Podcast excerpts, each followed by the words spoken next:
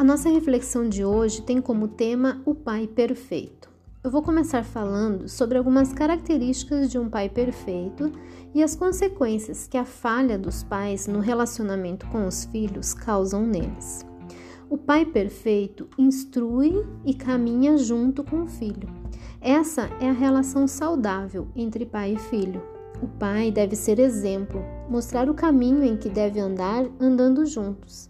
Não deixar que o filho ande e descubra o caminho sozinho. Para isso é necessário investir tempo e energia. Senão, ele procurará seguir e imitar os maus exemplos e colherão consequências que afetarão não somente os filhos, como toda a família. Se os filhos não formarem vínculos saudáveis com os pais, formarão com os colegas e, com isso, se importarão mais com a opinião deles do que a dos próprios pais. Os pais devem ser a maior influência para os filhos. Deus viveu aqui na terra em forma humana através de Jesus.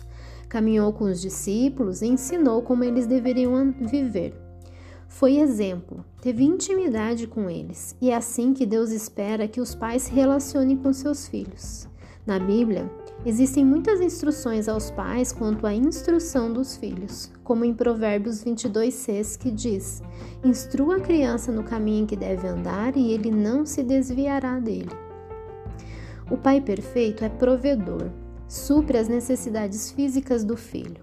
Não tem pensamento egoísta, gastando seus bens pensando em si em primeiro lugar. Nunca deixa faltar o necessário para o seu sustento. O filho que não tem o suprimento do pai passa a ter uma mentalidade de escassez, sempre com medo de que falte algo, sempre acha que tem pouco, que precisa de mais.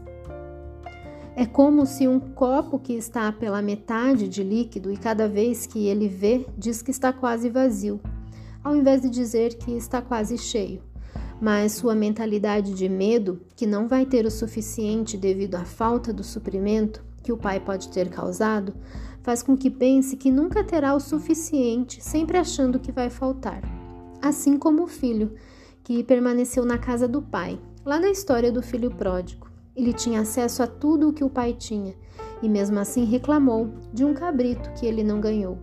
Mas tudo o que era do pai era dele, pois ele era o filho e não o escravo. Provavelmente esse filho não era íntimo do seu pai, por isso tinha essa mentalidade de escravo. Não considerava que tudo o que era do pai fosse dele também. Não precisamos ficar implorando pelo sustento nem nos preocupar de que algo vai faltar, pois Deus promete nos dar tudo o que precisamos para sobreviver. E Ele cuida dos pássaros e dos lírios do campo, como diz na Bíblia. Quem dirá de nós que somos cri criação perfeita e amada do Pai? Somos seus filhos, somos preciosos para Deus. O Pai perfeito tem afeto pelo filho. O Pai ama e não somente de palavras, mas de atitudes. Dedica tempo de qualidade para fazer com os filhos o que eles gostam. Abre mão de seus próprios interesses a favor dos filhos. Não dá mais importância ao seu jogo preferido ou programa de televisão, e até mesmo no seu descanso depois de um dia de trabalho, mas seu filho ficou também o dia todo longe do pai, e esse é o tempo que tem para demonstrar afeto ao filho. Aproveitar o tempo que tem juntos. Elogiar pelo que fez de bom e não criticar quando faz algo de errado, desvalorizando o filho, mas o encorajando a tentar de novo e ensinar como fazer.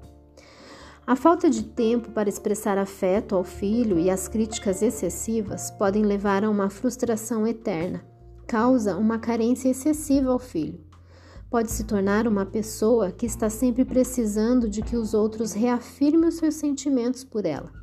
Necessita ser reconhecida o tempo todo, que reconheçam o seu valor, precisa ser elogiada por tudo o que faz, pois tem a sensação de que nunca é bom o suficiente Acredita que precisa conquistar, lutar para que as pessoas a aceitem. Há sempre uma necessidade de comparação, se achando menor que os outros, que quando erra será logo castigado e ainda se culpa por tudo. Tem o sentimento de que está sempre sendo julgado e rejeitado. Se preocupa o tempo todo no que vão falar ou pensar a seu respeito, da sua forma de se vestir, da sua aparência, sua condição financeira e social. Sente muita mágoa quando é criticado ou contrariado. Enxerga a exortação e a repreensão sempre de ofensiva e negativa, principalmente quando vem de uma, uma autoridade masculina. Homens têm muita dificuldade de ser homens diante dos padrões de Deus e até acabam se assumindo homossexuais. Mulheres se tornam carentes da figura masculina ou uma aversão, e são dois extremos. O Pai perfeito cumpre o que promete, seja um presente, um passeio, um doce ou até uma disciplina. O pai que não cumpre o que diz perde a credibilidade e confiança do filho. O filho se torna uma pessoa que desconfia de tudo e de todos e acaba tendo a mentalidade de que Deus Pai é como o seu pai terreno. O pai perfeito disciplina seu filho, mas com amor, para moldar seu coração e não descontar suas frustrações. Não olha somente a atitude externa. Não usa o autoritarismo violento com agressões físicas e verbais abusivas, mas usa a autoridade que Deus deu aos pais. Essa disciplina correta produz o arrependimento do filho e a mudança de atitude. Já o autoritarismo produz rebeldia e o filho acaba reproduzindo toda a agressividade em que ele sofre com o pai. Já o pai permissivo, que não disciplina o filho, colherá frutos amargos, pois ele se tornará uma pessoa sem limites, causando muitos problemas. Em Provérbios 29:15 diz: É bom corrigir e disciplinar a criança. Quando todas as suas vontades são feitas, ela acaba fazendo sua mãe passar vergonha. A responsabilidade de um pai na vida dos seus filhos é bem grande. O relacionamento dos filhos com Deus tem ligação direta com a relação dos filhos com o pai terreno. Para que o estrago que a falta de um pai e o efeito de uma paternidade abusiva e distorcida seja resolvida, precisa haver uma renovação da mente, como diz em Romanos 12, 2, e não se conformar com este mundo, pois o diabo vem distorcendo os planos de Deus e investindo incansavelmente para a destruição da família desde o Éden. Deus fez tudo perfeito e o inimigo investe para roubar, matar e destruir os sonhos de Deus para a família. Ele já foi vencido, mas lamentavelmente muitas pessoas têm caído nas ciladas dele. Temos visto muitas famílias vivendo uma inversão de valores. Pais que não assumem seu papel de pai presente, participando e investindo na vida do filho muitas vezes mesmo morando junto, mas tendo vidas separadas e sem vínculo.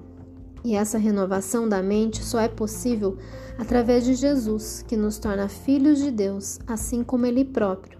Desta forma, haverá a revelação da paternidade de Deus.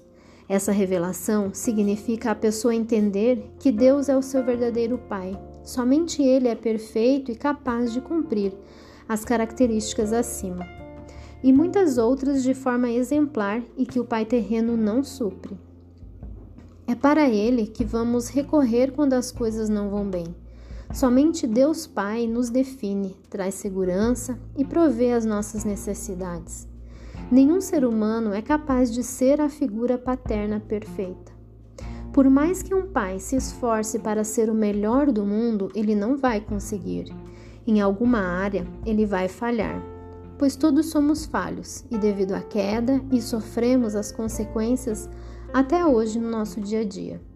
Creio que a maioria das pessoas que estão ouvindo essa mensagem não seja um pai, mas todos são filhos e têm uma experiência com seu pai.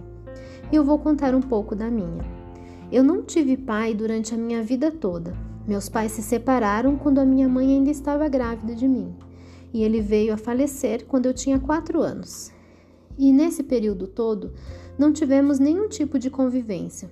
Posso afirmar que todas as evidências da falta de um pai que eu descrevi acima já fizeram parte da minha vida e por muito tempo me atrapalharam em diversas áreas, mesmo após a minha conversão.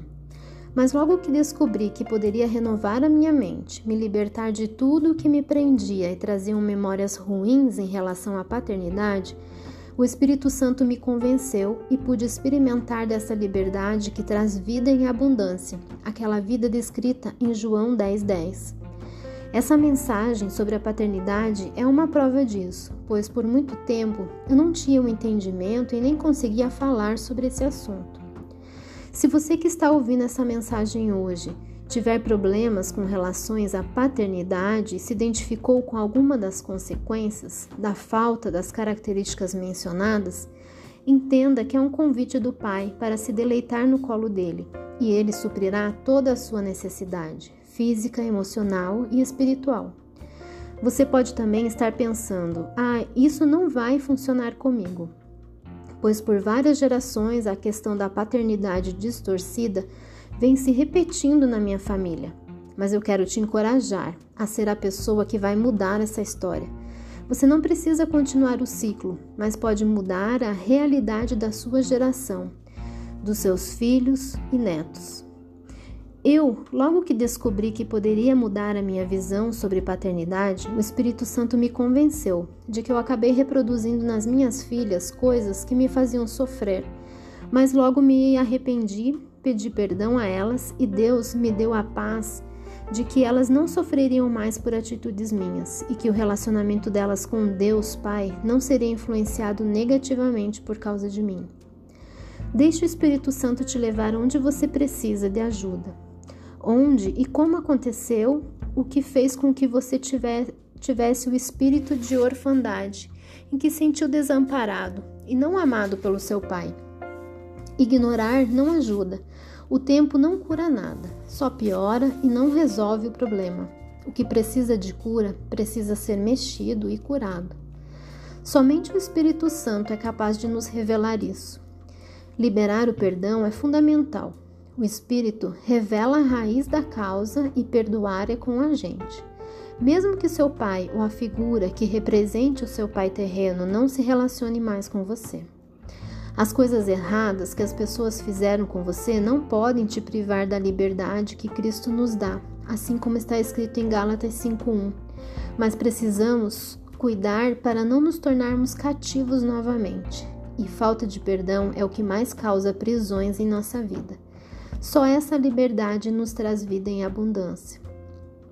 Outro, fa outro fator que nos ajuda a nos libertar do trauma da paternidade distorcida é liberar as expectativas de que seu pai vai se redimir, vai pedir perdão, se for embora, ele vai voltar.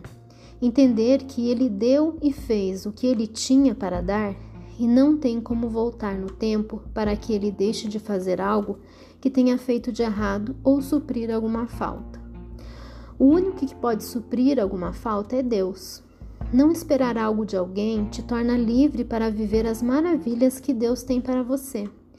Isso não é ser insensível e indiferente ao problema, é conseguir resolver no coração a falta que o Pai terreno trouxe. É ser humilde e simples para receber o amor de Deus e desconstruir as coisas que achamos que não agradam a Deus. Só se consegue reconhecer a paternidade de Deus desenvolvendo um relacionamento com Ele através de Jesus, que morreu na cruz para viver uma vida de liberdade nos braços do Pai.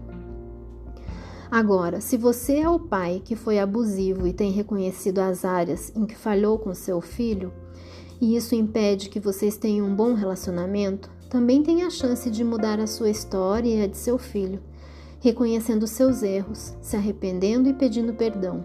Nunca é tarde para começar de novo. Deus te ama e quer te ver vivendo a liberdade que está disponível através de Jesus, sem o peso dos traumas e culpas. E que aceitemos o convite para ser seus filhos. Ele nos adotou, não precisamos viver como órfãos ou escravos, como se tivéssemos devendo algo. Isso é de graça, é graça do Pai. Quero encerrar lendo dois versículos. Uma é de Efésios 2,8 que diz: Pois pela graça de Deus vocês são salvos por meio da fé. Isso não vem de vocês, mas é um presente dado por Deus Pai. Outro está em 1 João 3:1a. Vejam como é grande o amor do Pai por nós. O seu amor é tão grande que somos chamados de filhos de Deus e somos de fato seus filhos. Aceite o convite do Pai perfeito e venha ser feliz para a glória dele.